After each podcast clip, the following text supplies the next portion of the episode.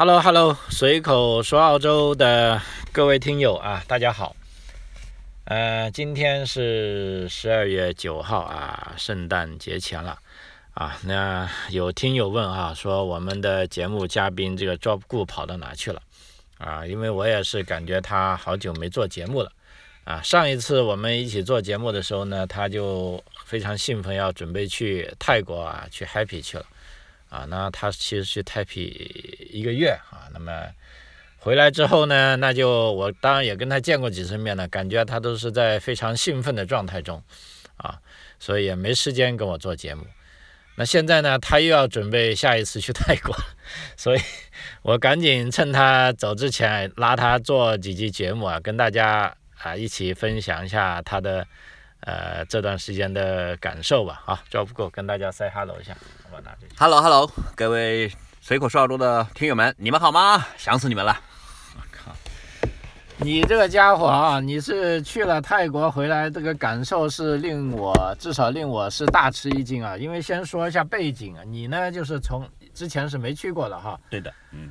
啊，那我呢是之前老实说啊，十年前吧，十年前 就来澳洲前，我们其实是去过两次的啊，当然都是家庭去，因为那个时候东南亚旅游刚刚开始哈，对，刚刚兴起。啊，也很多就泰国嘛，因为离广东也近哈，这个吃啊喝啊天气都比较合适，就我老实说也去过，但是我的感觉就完全是没你那么强烈，就不知道。呃，你这次当然了，你这去泰国去了一个月哈，而且我知道你一个重要的任务是去啊看牙的。对的，对的，对。啊，第二点呢，你居然待了一个月啊，跟普通的游客完全不同。对的。啊，然后我就很好奇哈，啊，包括不仅是我哈，我们身边的朋友哈，尤其是已经来到澳洲的这些朋友，啊，都觉得很惊讶啊，感觉到你对这个泰国的评价啊，所以今天想听听你的感受，就是说，如果你像一个人。呃，介绍这个泰国，你觉得最大的感慨是什么？比如说你第一点想讲的。呃，这这次我觉得就是前面老张的开场白的确是非常符符合我的这个现状。嗯，我我去了之后，我当时就是因为毕竟在澳洲，我们已经生活了将近十五年了，嗯，对不对？嗯。然后呢，这个澳洲，我我们都很清楚是一种什么样的情况，每天生活状态都是很清楚的。但是我我去。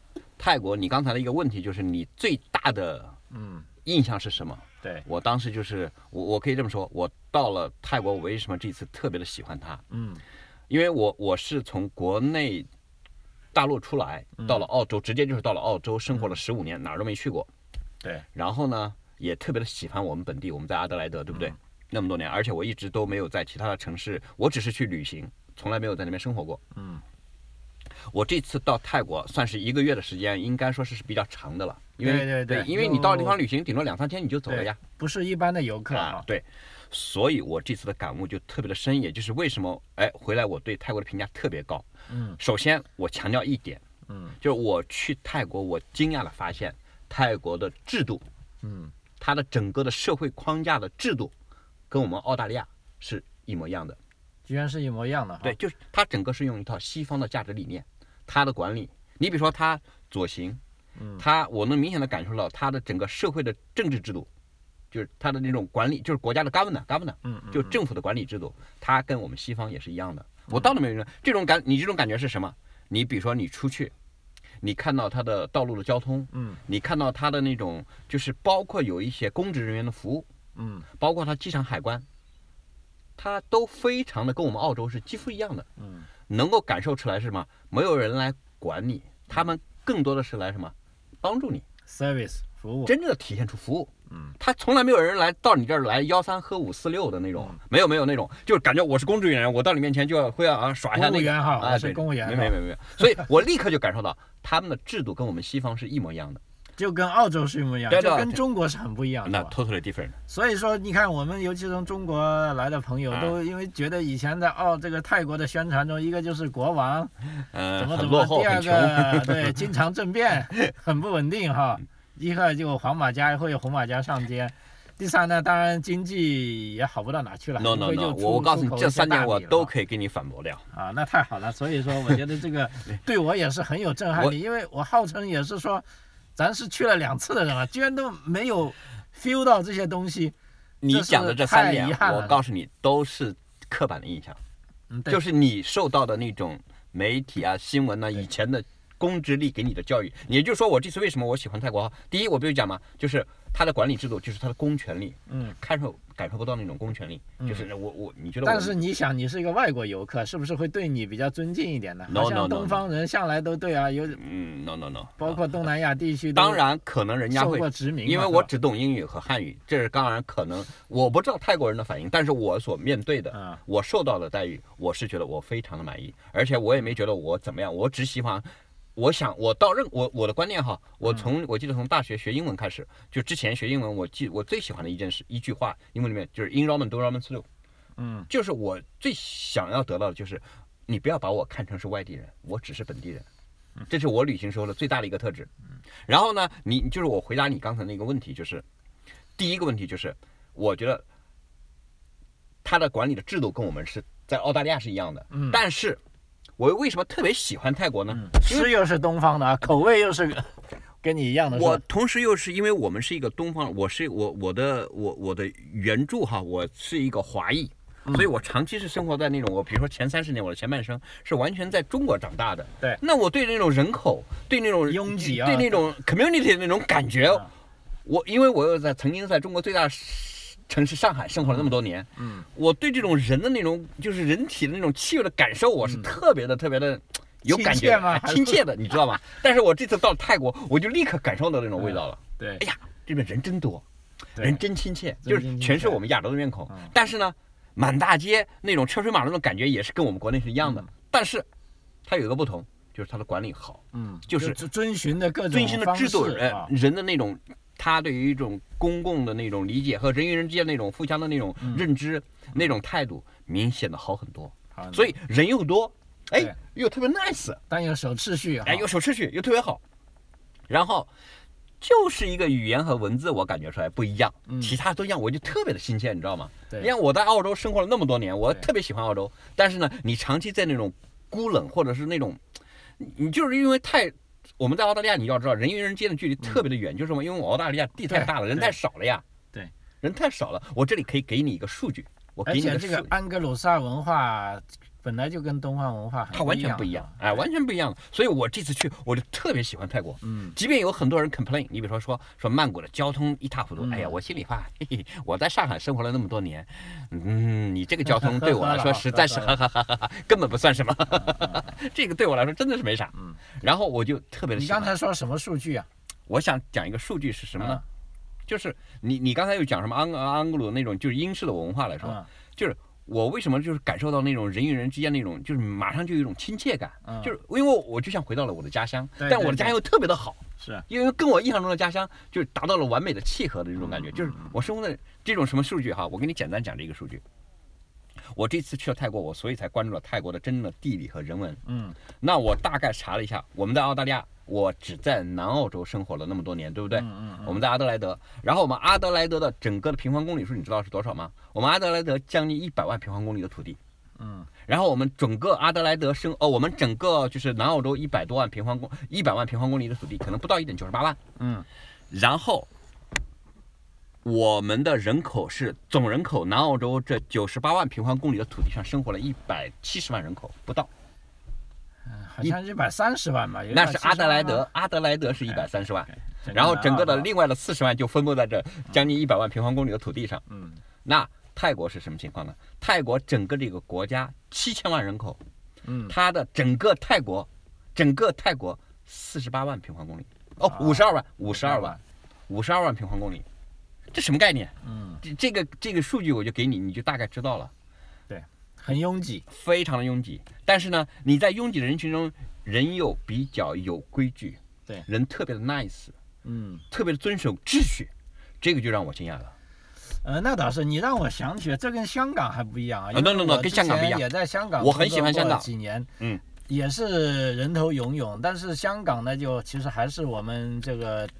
呃上海的华华人的这个咱们讲中文的这种香港的那种那种人与人他也遵守秩序，但估计可能是不是跟他有英式的感觉在里边，他跟泰国不一样。泰国的人的秩序，我觉得更加的叫亲民，更 nice，人跟人之间的更加的那种互动啊更好。但是香港就是人与人之间冷漠，就体现出一个大都市的感觉，对，快啊，大都市快捷。对对，对然后人与人之间很其实很冷漠，冷漠，对很冷漠。搭车的时候都是你走你的，我走我的，拜拜。我觉得在泰国的这种感觉哈，嗯泰国的那种慢节奏让我特别特别的喜欢，特别特别的喜欢。能不能举几个具体的例子啊？嗯，你讲哪方面的例子？比如说，就是说你喜欢他的这种，因为人总是会碰到一些事情才会有感更喜欢，嘛，嗯，更喜欢对不啊！我？我举个最简单的例子，对呀，他们都说泰国是一个佛教的国家，嗯，对不对？嗯就是佛系，而我们中国人对佛教的认知，比如说你们家门口有没有庙？估计现在没有了。以前可能我估计要回到七八十年前，家门口是有小庙，一个村里是有小庙的，嗯但现在肯定是没有了。你们要现在去庙，我估计要到很远的地方，对不对？那泰国这满大街都是，一但但是呢，我们对庙的一个印象是什么？现在可能都是党旗吧，哈，嗯，对对，都都都，这个就不说了。是什么意思呢？我我想表达这这一个数据是，就是我想举个例子是什么意思？嗯他的信神他是活的，他是真信的。是什么一个真心的概念呢？就是我在那边，我大一大早起来去出去啊，我出去，对对对，我到一你就告个地方我就诉我们你看到了，给我去晃悠震撼的东西对是吧？我去晃悠的啊时候，你去晃悠，在哪里？曼谷吗？在曼谷，这讲的是在曼谷。啊啊曼谷的我在一个人家的小区，相当于类似小区，曼谷也有小区。嗯我在那晃悠的时候，突然我就发现一个白领的美女，嗯大概就二十岁刚出头吧，嗯，去上班，然后呢穿的非常得体，很漂亮，然后呢，哎，走过他们家小区门口，家门口的意思，就嗯走走他们，我估计住的房子不远，我他妈到处晃悠嘛，我就看观察人，我喜欢看人，嗯。哎，我看那小姑娘哈，到了那个他们门口的那个庙面，就是那个那个佛佛陀面前，嗯。她就在那拜，也就是说这种哈，嗯。我当时就意识到了，这个神是活神，是什么意思呢？他是每天都会拜的。路过他就路过他就去拜一下，然后再去上班，嗯然后回到家门口，人家又去拜一下。因为什么呢？每个佛像门口或者是有一些神龛门门前，我看都是新鲜的一些水果、新鲜的蔬菜、新鲜的一些香啊、烟什么之类的。嗯，而且就是他，他那你这个不合情理啊！我觉得，如果一个人他每见一个神都拜，那他人家就家门口的，还有他时间去就要上班吗他就要上车，啊上了 公交车上公交车走了呀，就就就没法拜了，去单位了呀没法拜了。去单位了呀对。对对对对啊，，然后他就是真的就是，我当时一下头我心里很震撼，就是什么？嗯。难怪，因为这种东西要是你有信仰的东西是必须要根植于你心的。是你如果说你有一个信仰，你从来没有去 touch 过，从来不去触碰你心，那不叫信仰。嗯。那么这就涉及到这个信仰在泰国来说是真实的信仰，嗯。那我就特别的敬佩，因为这个信仰能够能够入植到人的心中。嗯。这不仅仅是我是这个小姑娘，嗯，这个小白领，那我是平时看到大街上那些小业主们，就是摆摊的，嗯。然后早上就有两个大和尚，走走走走着走着就到他的面前，那两个人就要求和尚给他念经，啊。然后好，他们就把那个法器放在地上，啊。然后两个人就很敬虔的跪在那里。这两个就是你朋，就是你家门口的小商贩嗯，你给我小商贩的感觉就是他们很狡猾，嗯。呃，或者很奸诈，但是表面上可能那个，但是但是人家，我当时就看到哦，和尚就是在那，他密密麻麻、密密麻麻、密密麻麻给他念经的时候，嗯我当时就说哦，这种就是很普通了。你就是为什么我就知道哦，他们赚钱，他们就是赚钱特别的有度。就是说，他一天比如说二十四小时，他就这八个小时赚钱，然后他还另外另外弄一些时间来敬神敬佛，是经常的搞。而我们就是可能是，呃，正月初一或十五的时候，一年我我我们就家里要去那个啊，我们去还个愿或者什么之类的，人家不，就是说他们是按你说就随时随地有这种法事也好，或者这种小的有敬虔的表现哈哎，就见到我就敬，或者你刚才讲的那个小姑娘，或者那个神就是他们家附近的，哎对人家就是从小到大都是就就是这样去拜。敬开来的。然后啊这样的话，我觉得首先，一旦有了信仰，嗯那这个国家这个民族就真的是让我去特别的敬佩。嗯我打心眼里就特别的喜欢，这就是我就能理解了为什么我看到那些人都特别的和善，嗯特别的，而且哈，这就我回到你刚才的三个刻板印象的最后一个，嗯就是他们的经济很差。我一去我就知道，比我们富裕多了，人家比我们富裕，你普遍的们富裕是指比比澳洲富裕，还是比我们中国富裕中国？比澳，我觉得它比澳洲还，就是说它毕竟是一个我们亚洲的第三世界国家，嗯，它应该是一个比较中等的发达国家，它跟澳大利亚我觉得还是有差距的。他怎么个富裕法？比如说你能不能我我觉得富裕法是一个什么概念哈？嗯。这个富裕法就比我当时我做一个最简单的比较，我在那边我出去就随便晃悠嘛，嗯。我经过一条河，嗯。那是野河，那比如说是曼谷的一个很著名的一个什么河，对不对？嗯嗯嗯，我突然看到有鱼，那河面上的鱼密密麻麻的就过来了，来了我当时就兴奋了，我靠，这鱼都没人逮的。啊，我们老家要是野河里有鱼，那简直疯了，全民上去抓鱼啊，对，对不对？嗯但是没有人。对而且他经过了一个寺庙的时候，我就发现，哦，人家有个网子在那儿，人家可能会逮一部分，但是旁边的鱼就吃多少逮多少啊哎，就是逮多少。人家的鱼太，那鱼好大，一个我觉得一个都有三四斤，三四斤是吧很多。很多就那拼命的在在在在旁边那游来游去，我当时就震惊了。我说这他妈我要来这儿生活，我就拿个网过来逮鱼，我家里就天天吃鱼够了呀，就物产是非常富饶，只能说哈非常的富饶。对对对，而且就是人，呃，我记得以前刻板印象就是意思是泰国人很懒，很穷很很很穷，很很懒。懒我倒嗯啊，那意思是。我觉得我没有看到，我真的没看到懒人。对，因为当时我们在国内对泰国的印象，要么就当时早年的什么金三角贩毒的那个对对对对，印象是吧？其实其实都没什么太多好感。没有没有没有，泰国他们其实就是整个的普遍的民众，他很充裕，很富足，他的物产很，丰富。很富足，而且还也很善良那种，很善良然后呢关键，这一点又很关键，就是什么？你要知道，在我们中国一个最重要的词儿，在我们中国的平时我们这些，比如说啊，就是在一起聚会的时候，一个嗯，最重要的一个东西，就是我很忙，我忙死了，我对对我忙死了。对，人家一点不忙的，人家很啊悠闲，就很悠闲是在于什么？人家很有底气的。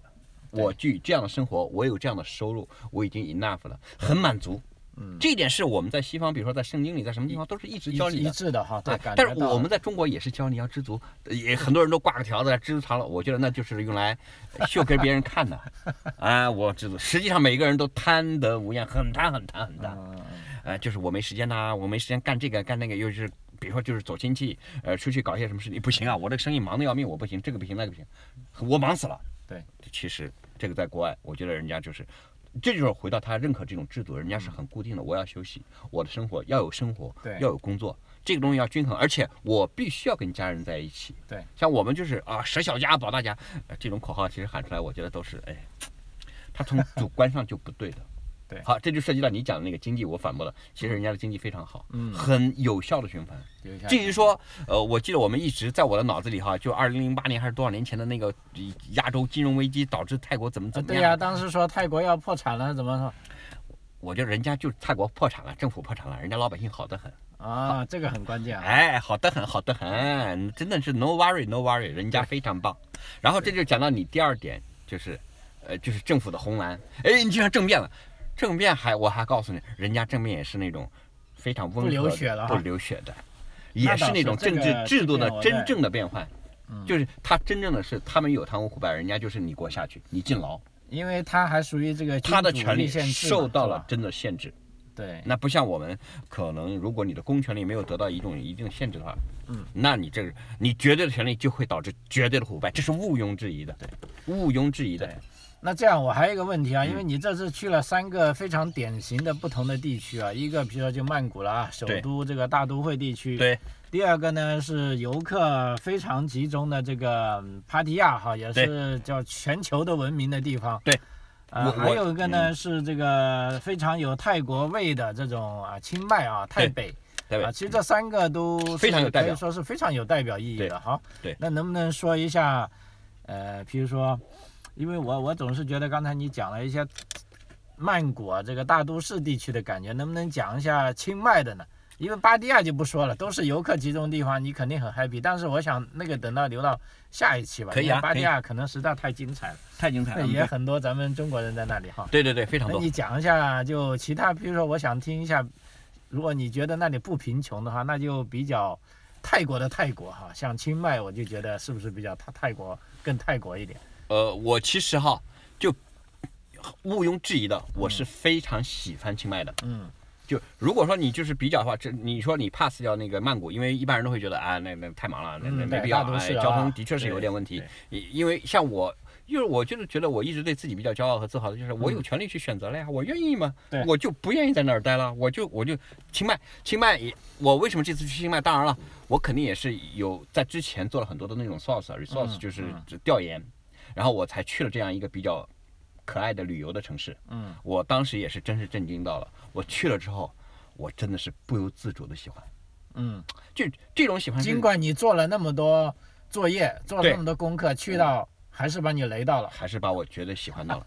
这种喜欢是什么呢 嗯？就是我就觉得国外这些东西啊，它在发展的过程中，它永远没有那种嗯就感觉没有那种跌宕起伏，就是没有那种突然的那种巨变。啊，因为这个说回历史，泰国我觉得也是东南亚国家中一个比较，你说它是比较奇葩也好，很奇葩的较存在很好的存在，很好的存在它不像越南、什么柬埔寨、都经历过大风，就感觉灭国。杀这个共产主义嗯哎大屠杀，对对对对对然后法国人入侵、英国人入侵都被殖民过，但是泰国一直以来包括，越战什么之类的啊，那分他他他他没有被没有没有没有殖民过而且从来没有。它也比较稳定，这个国内啊，就是说没有经过这种类似民族之间的矛盾啊，甚没有没有至你几乎没有杀我我我抢啊，它没没几乎没有有这个历史，所以没有没有，它非常平和，我觉得跟这个是不是也有关系啊？有绝对的关系，有绝对的关系。这个历史，我觉得我们可以专门的再去讲。我就是我读了这段时间，他们就是包括现在的拉拉玛十世，嗯，这个他们这个家族国王的名啊、字国王国王拉玛十世嘛。然后这这个他们的这个过程，我觉得可能另外一期。但是我你就讲这个对这个清迈的城市，对对对，我个人印象对清迈的感觉。你知道吗？我当时觉得我在清迈，我就成了二十岁的小伙子，哎呦我特别的，too young too simple。就 too young too simple。然后我就特别喜欢那种文化，你知道吗？当我走在那大街小巷，我骑个自行车，我是当时在清迈，我是租了怎么样的文化？你要像那种那那种文化我们首先我跟你讲吧啊，刚你之前讲帕提亚是我在那儿生活比较时间长的一个地方，对不啊对清迈我在那儿待了四天还是三天，我记不得了，啊四天吧嗯。我没有出老城，我就在那个方方的小城，它的古城里面嗯来来回回的走，嗯然后它的方城外面带一个还原，带一个圆的护城河。嗯，一个方程加一个护城河，这种非常符合你知道我们东方我们中国人的那对，种，把自己围起来，哎然后一条护城四边又有河，把自己保护起来哈对。然后中间是一个方程，对，但这个方程你知道它的规模我这个方程的是一点二一点二公里长，长宽，四方的。那就一点四四平方公里，跟 Adelaide City 差不多是吧？对呀、对，差不多大。然后这个老城你知道能达到什么样子？这个老城我看了它的建筑，我就特别喜欢，就是什么？它是从来没有动过的，而且它保温了，里面全是旧的建筑。保护的非常好。然后它的城墙塌了，你知道吗？塌了，然后它只只留了几个门，嗯，然后呢，城墙塌在那儿，不让人去动它，就是意思是这是古城，你就不要动了。塌了就塌了。然后那个城墙的规模，我觉得啊，嗯连我们一个县城的城墙的规模都达不到，嗯就是我们老家的县城，我感觉我们县城的老的城门楼子都比它大，嗯，就是我们的古城门，但是我们现在那城门楼已经没了。而且已经被全部叫翻新造了，那就是一个假的，那纯假的东西我知道的，嗯因为那老城我是知道的。嗯。然后你现在造一个非常漂亮的，说说这是什么什么什么城，狗屁，那那只是纯的假的东西。啊，说回清迈，说回哎这清迈啊，所以，我当时看到这些保留的那么好的东西哈，我骑着自行车在这种小巷中走的时候，嗯它全是西方的二十岁、十八九岁的小姑娘、小帅哥们的背包客们在那儿晃悠，它啊满城的咖啡馆，满城咖啡馆。然后满城的小吃。非常的舒适，然后我走到，你知道吗？我就我记得我一个早上起来，我的对面，我骑着自行车在那晃悠，对面一个意大利的那种美女，我感觉我哗一个飞吻过去，她啪一个过来，我就是这样骚嘛，还飞吻，你小心这个这个这个。然后我有一种感觉，我在大街上走路，我声音大一点，我觉得我把这个城市就吵醒了。啊，我真的就这种感觉，是吧？特别美，超美哎，超美超美的，一点四四平方公里的内城哎，就这个。啊，然后我里我面有没有汽车啊？有啊，还是都有是吧？就那个路也可以走是吧？哎？人家开汽车在里面都不好意思走，人家在里面只有走路和自行车，走路跟自行车哎，对走路和自行车是最好，对，就非常那种安静的感觉哈，那那特别的安静。而且，呢。你知道我我到了一个我我在国内一个最大的特质，你知道，我到任何景点或者在那儿一幺三五六的啊，这这这，哎呦，我最烦这个了。嗯，哎，那儿什么也没有，没有一个人在那吆喝，没有一个，没有一个人家都安安静静的，你愿意进去就进去，他就给你解释。你进去在那小坐一会儿，你知道吗？我住的那家旅店，嗯我第一天是在火车站旁边，我是在老的火车站旁边，嗯我在网上订好的酒店还是怎么样的，订好的，知道吧？我在那住，然后呢，我在城里面去晃悠的时候，我我后来我就搬到那一家去住了三天还是四天，我记不得了哈。我当时你知道是什么原因吗？我就看着门口坐的都是那种欧美来的小老外，在那像嗯像背包客一样的，嗯，然后我在那儿干嘛呢？我在那儿蹭网加蹭他妈的那个电，我的手机没电了，我电啊还可以充电是啊，吧？没，我就很紧张，你知道吧？我很紧张，哎，我就朝那儿一坐，我自己在那儿就，后来我才发现他们的咖啡都是免费的，啊，我没去吃他们的咖啡，但是我蹭了他们的店。后来我就想，嗯，这这这个酒店不错，我就来住吧，我就在这住了几天，啊，就说酒店你只要在那住，你的咖啡也是免费的，是吧哎？对呀，门上面都有，就是你选择不同的地方就有不同的服务嘛。对对对对对，所以那个城市的美就是什么？它的古老的那种东西，它的文化安静之美啊。安静，然后它它的那种庙宇，你知道它的随处都是庙，那种庙庙是真庙，而且都有和尚的是吧？哎，都有你真随便哎，没有一个看大门的，也没有，我随便都进随。便我我进了所有的地方，我是没花过一分钱的门票，是吧？然后看的还都是真迹。你也可以去敬拜是吧？你我当然我不会去敬拜，但我会去看。多内呢？是不是也可以 no- no no- no- 如果你愿意的话，你愿意是可以的，但是啊好像没有，嗯我都看不到没有这样的地方。看到功德箱嗯？没有没有没有都没有。而且里每一个进每一个寺庙里都特别的安静，嗯特别的安静，你就悄悄的进去，悄悄的来，悄悄的走。嗯，然后呢，都要脱了鞋子，以示对于那种神佛的敬重。啊那我就进。庙要脱鞋子就是。对你进到那个店里都要脱鞋子，啊嗯，上了他们的台阶都要，他就会告诉你 shoes off 什么之类的。哦，那看来这的确很不那一样，因为按照我们一般的想法，它既然是个旅游城市，就会打造出很多给游客的，一个是方便的呀，另一个就是说让你嗯消费的东西啊。没有没有没有这边没有一个消你的消费就是你自己的住宿，住宿也是啊便宜到极致。对，吃饭吃饭嘛是你选择，高高低低都有但是也是没有一家是，我可以这么说吧，没有一家是宰客的地方。如果你愿意去华人的餐厅，那可能，那有可能，但我从来不去。嗯啊，反正你就要求你是本地化的嘛，是吧？虽然人家不一定本地化对对待你是吧？但你是严格要求你嗯必须本地化。然后呢，它的是那种山城嘛，山城它就是其实跟我们嗯，它就很接近中国的那边，北方它有很多的那种传统华人的那些东西都在，但是我。没有去接触，因为我的时间不够。我当时给自己的目标就是，我到底要看看这个清迈的古城是什么。而且去之前，我又特别的想到了那个我我我们那个小的时候在中国红遍的那个大明星，台湾的明星，那个呃甜蜜蜜的那个演唱者。啊，张啊。张曼玉。No no no no no，那个你怎么想？张曼玉，张曼玉不是唱。演，她是《甜蜜蜜》的主角，那个唱歌的。黎明。唱歌的那个甜蜜蜜？那我不知道。那个华人的最大的巨星啊，女星，然后在在她是在清迈去世的呀，啊，邓丽君。邓丽君呀，啊，嗯，然然后后她她就在清迈去世的，她就在啊清迈去世，她在清迈待了十几年，啊就住在清迈，她就住在清迈小城里面，啊那有没有她的墓啊？她的墓被迁回台湾了呀，哎她是尸体是当时他的死后，他的遗体都是被运回台湾的在台湾他就最后的嗯几十年就住在清迈。哎，十几年就他是不是几年？他本身去世的时就四十几岁嘛，四十二岁还是四十六岁，我记不得了。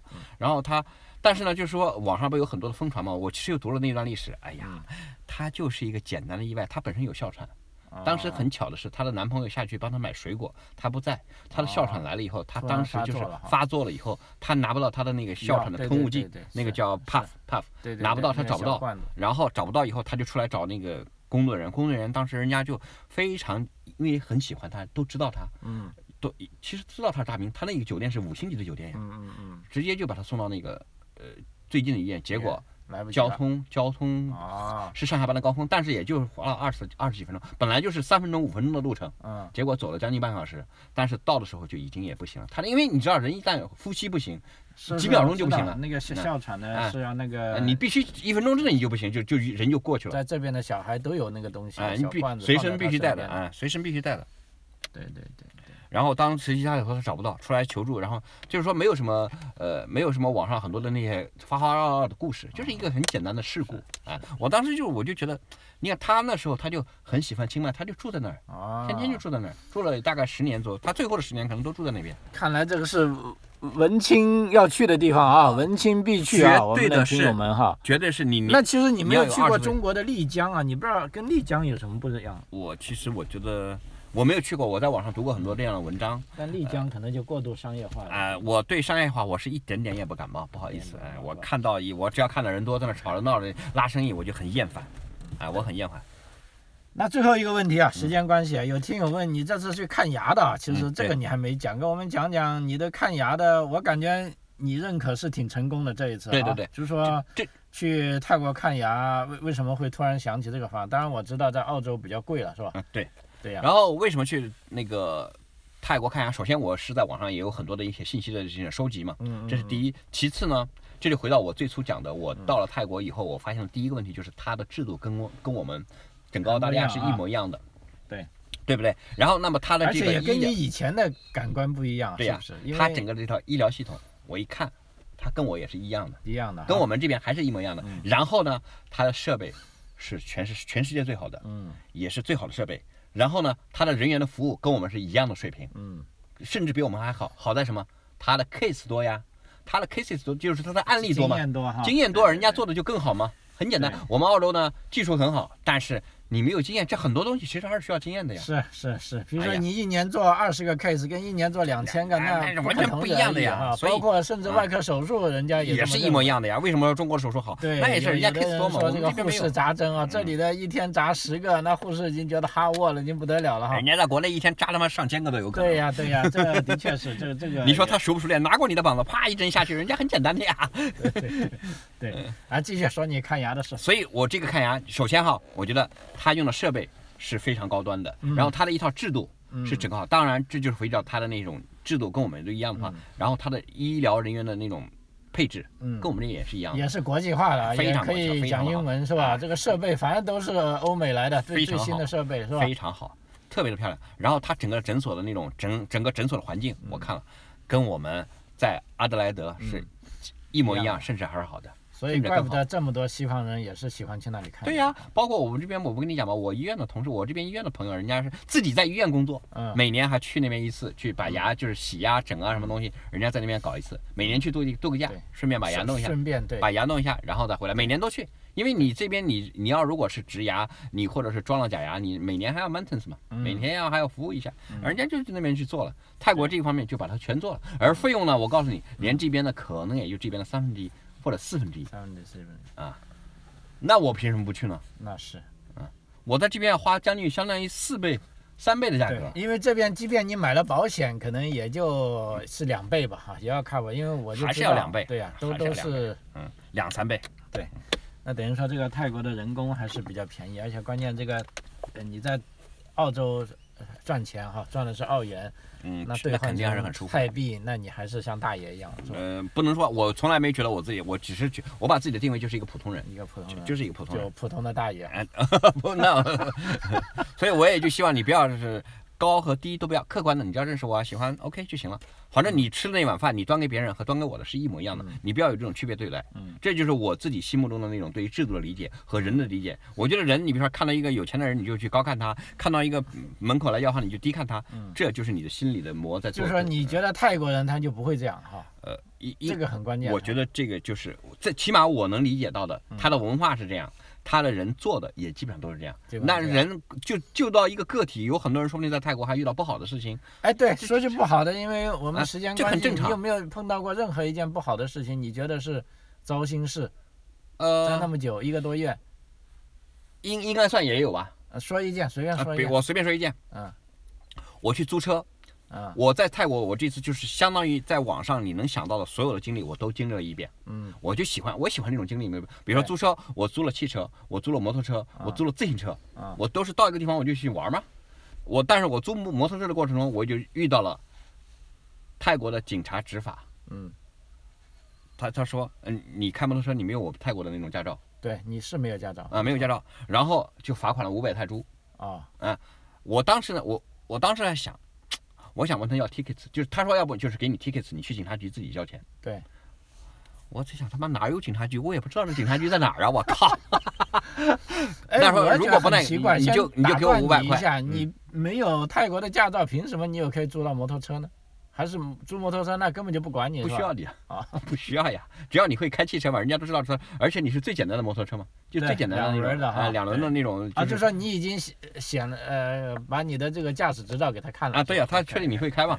对结果他说，他也就跟我说了，你你要如果遇到罚款的话，就去罚你五百。啊，已他妈经呃，也跟我说了警告过你了啊，警告我啊。我说那行啊，他妈的，我其实呢，这个罚款我是感觉是迟早要来。我那天开的时候，嗯，我本来我没想到他们租车的人都是这个样，但这是行规，就租给你的时候油只够你开多少米，开到加油站去加下一次油，你明白吗？啊啊，还不是满箱油，不像澳洲这样的。哎，都不是满箱的，他哦都是给你只够你到加油站最近的加油站。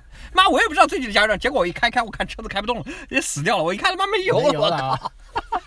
害得我就马上找了旁边一个人花了些钱，我说你去给我弄弄一瓶油，弄弄弄弄弄一就是那个有你有 container 吗？啊弄个油油桶去装装两三个装在里面，我就可以发动去，我给他钱嘛。然后结果经过那个地方的时候，我就看了警察在那查，啊我心里说哎呀，今天我躲过去了。瓮中捉鳖。哎，我我我看到了，实你要不就在那里被被抓是吧哎？因为加油的地方抓你。不那个人带着我 啊我就看到了那警察在查岗，啊，所以我就觉得，哎，今天真他妈幸运。如果我自己有油，我开过去肯定就被抓到了。被抓了哎，被抓，这就先不说这个。其次呢，我结果第二天或者第三天，我又开车，我自己开那个摩托车过去，我以为是星期天或星期六，警察不上班，结果没想到他们那么敬业，所以当时我当天是有点不开心的，但是后来一下子就过去了。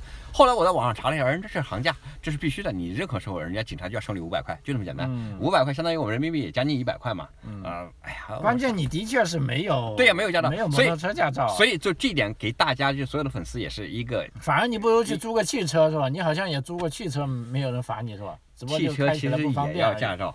我开汽车方面更多，但是汽车也要当地的驾照，但汽车警察一般不查。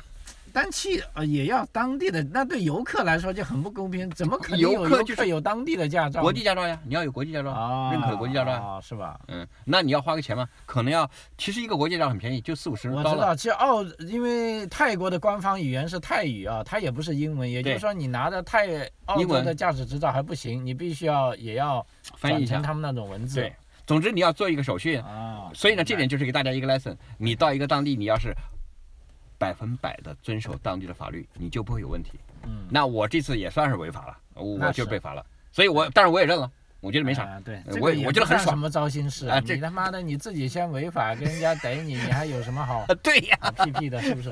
对。哎但我但是我问了当地的小姑娘，她我在酒店里的那前台，我说、啊，我我说你们开这个摩托车，你们要不要驾照？她说我们百分之七十人都没有驾照呀，但是人家当地人，人家警察不查他呀，嗯，哦哦，有百分之七十也是没有驾照的当地人就开，他也是没驾照的。啊，那很可怕，那岂不是还是有这个隐患啊？但是人家这摩托车嘛，它它是摩托车的国家，所以因为在澳洲我就知道小排量的，好像一百二十 CC 以下的是不需要驾照，你知道吧？但是大的摩托车托车呃正规的摩托车还是要你要去学个一天两天。就那种小轮子的、很小的那种是不需要驾照。哦，对对对。但是我知道有一点就是大家不行的话可以租电瓶车、电车、电瓶车，啊但是呢，一般的单一般的租车的地方都没有电瓶车，没有电瓶车，就电瓶车是不要驾照的。嗯好，时间关系啊，那么这一期节目我们就到这里了啊非常感谢 Job Good 给我们带来这个耳目一新的泰国啊，的确是令我很震撼啊，谢谢你，谢谢你，好，谢谢啊谢谢谢谢各位听友，嗯，我们下期再见，好，啊，拜拜，嗯。拜拜。